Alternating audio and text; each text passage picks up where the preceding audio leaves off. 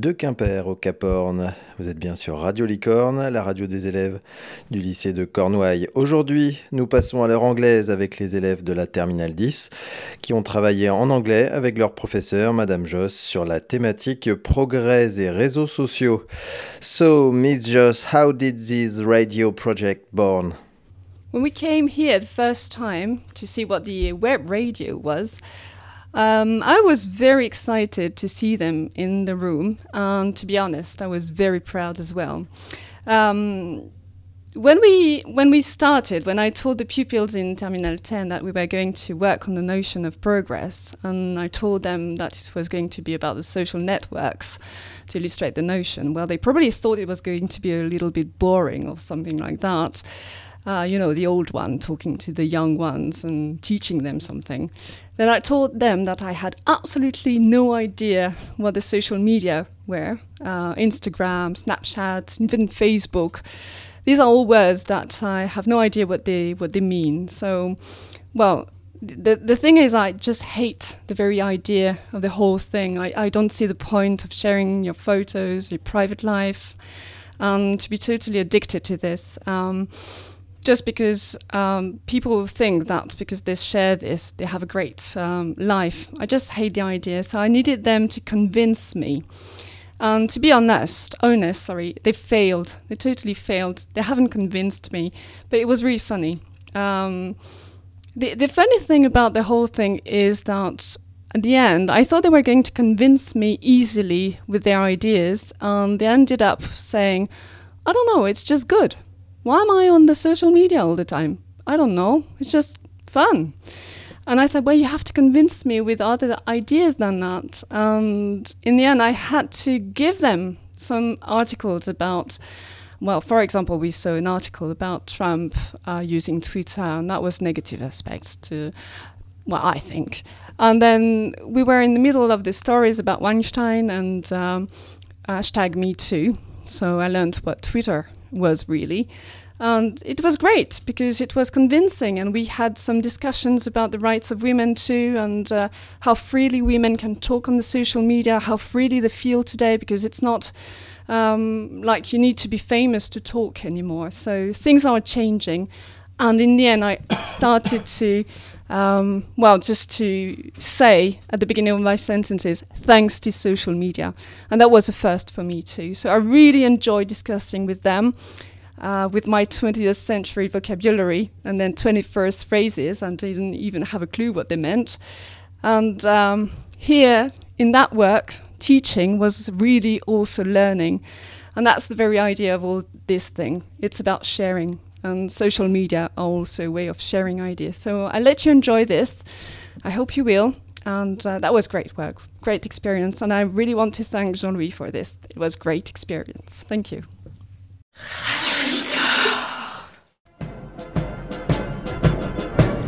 You're in front of Buckingham Palace in London. London. In London. In London. In London. Choose a job. Hello everybody, welcome to Johnny Radio Show. This is today dedicated to social networks. I will introduce you a great psychologist, Horace from Paris, and how we allow to, us to debate in a good condition. To start with, we will hear the testimony of a young girl who has been a victim of social networks, and we will continue with um, a girl satisfied with social network. I'm going to introduce you Dr. Jack, spe specialist in psychologist. Do you have any experiences to tell us? Hello, I'm Jack Arm, and I want to tell you a very beautiful story that happened two years ago. This story is about a mother who lost her, chi her child when she was 18. This mother was 35 years old when she came to see me in my office. She found her son thanks to the social network.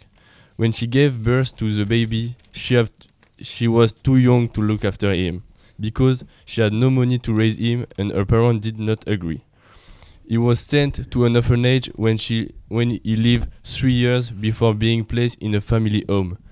When, she when he have uh, 17 years old, he want to wanted to find his mother, so he searched for a long time on Facebook. And after going back with the little knowledge he had about his family, if he fini finally found his mother profile Facebook.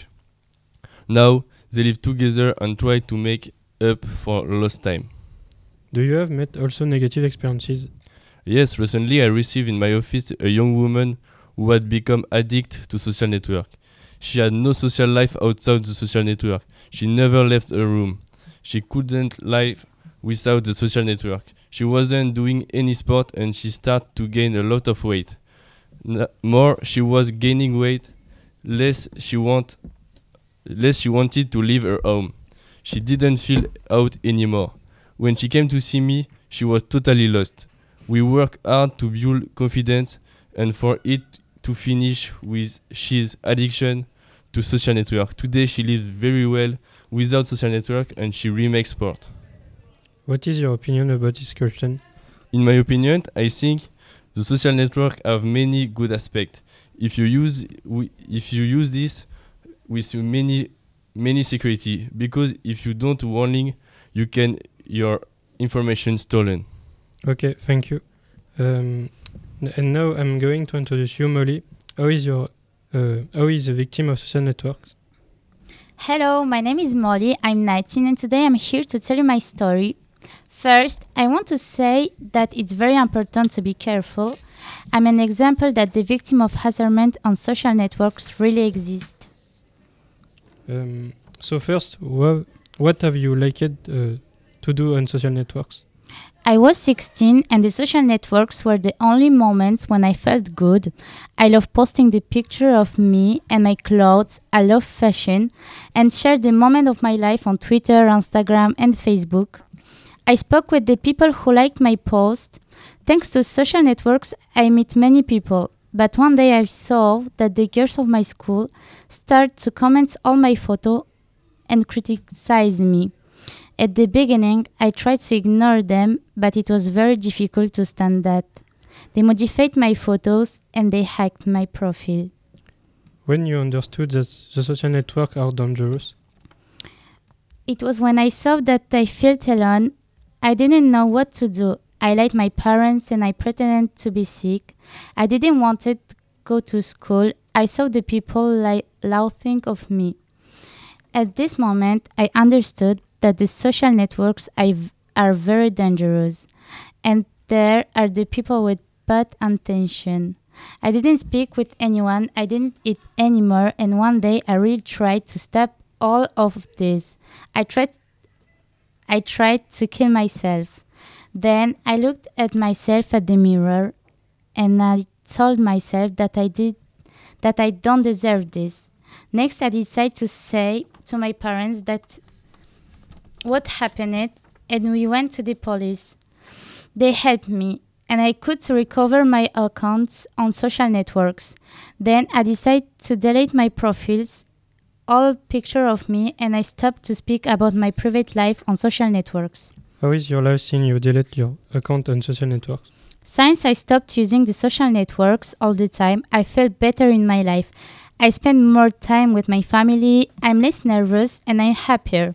So remember, don't reveal your, your private life on the social networks, and sometimes just turn your phone off and spend a time with your family and your friends. You will be happier. Don't let yourself be manipulated by social networks because sometimes they can be very dangerous. Okay, thank you for your opinion. And now I'm going to introduce you, Jessie, a young girl. Oh, she. She has never seen the danger on social networks. Hello, my name is Jessie. I'm 15 years old. I am in the second and especially a teenager who has been living with a social network for quite a while. Her adults are against social network, but I don't understand because for uh, me they uh, are not danger. It uh, allows me to speak with my friends to make new acquaintances as well as to learn to know others in the world. How do your parents react? My parents don't understand why I'm so addicted to social networking. I spend my life on it, even in crowds, when I'm bored, or in the shower, at the table, and in the toilet. And frankly, they are really not for social network. They wonder where they wonder when they will manage to shoot me from this second life that become completely virtual. What do you like about social networks? I like to take a picture with my friends, share them with others to let me know on the network, which allow me to know me to know even who is looking at my profile. Social network help me to find everything at speed, to know and detail people. So there, for me, social network as a part of my life. I can nothing. I was born with uh, as then technology, and I will not change because for me is uh, nothing dangerous. We can take a picture so that after the radio show and I can share it on the the network, please. yes, if Yes. you want, Jessie. Let's go. Okay, thank you, and thank you all for this different and very interesting point of view. Hope that Dr. Jack has given to you more elements to take into account the potential danger on social networks. This program is now finished. Goodbye and good afternoon to everybody. You're, you're front of Buckingham Palace in London. In London. In London. In London. Choose a job, choose a career, choose a family.